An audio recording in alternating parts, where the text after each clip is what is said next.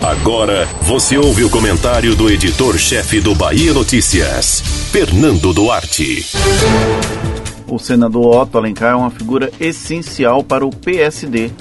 A prova disso é o montante destinado à sigla para as candidaturas em 2020 da Bahia.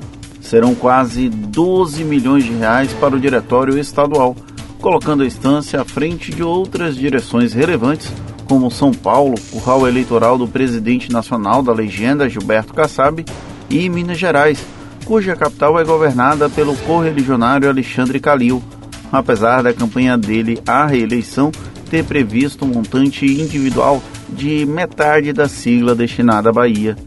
Otto foi o principal avalista do PSD no Nordeste.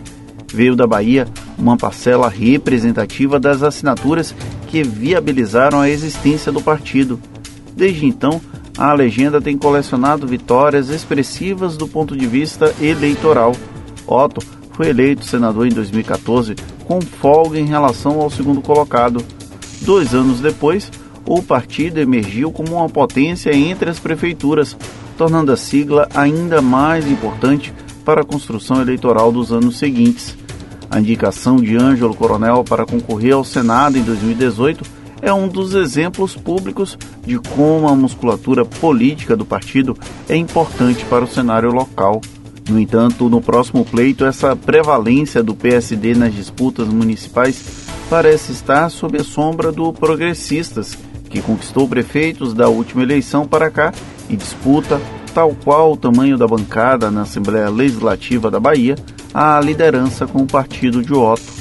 É uma briga de cachorro grande.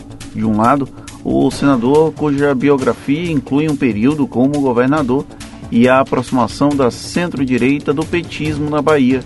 Do outro, o vice-governador João Leão, que também integra campo ideológico similar e não deve medir esforços para manter o progressistas como uma força eleitoral.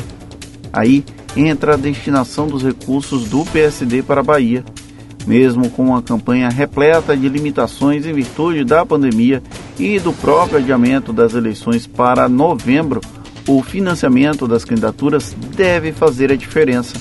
Ainda mais no interior da Bahia, onde a publicidade em rádio e televisão não tem os mesmos impactos dos grandes centros urbanos. Esses recursos vão viabilizar que o PSD se mantenha em condições favoráveis de disputa independente dos problemas a serem enfrentados em 2020. Otto Alencar tem ainda outra vantagem importante: o desconhecimento da imprensa do eixo Rio-São Paulo-Brasília, que chegou a sugerir que esses recursos seriam destinados à campanha de Ângelo Coronel à Prefeitura de Salvador. Assim, os senadores mantêm, sem chamar tanta atenção, uma base eleitoral sólida que permitirá dar muitas cartas no jogo político local e nacional no longo prazo. Um bom político sabe operar nos bastidores e assim construir bem a cama onde dorme. Você ouviu o comentário do editor-chefe do Bahia Notícias, Fernando Duarte.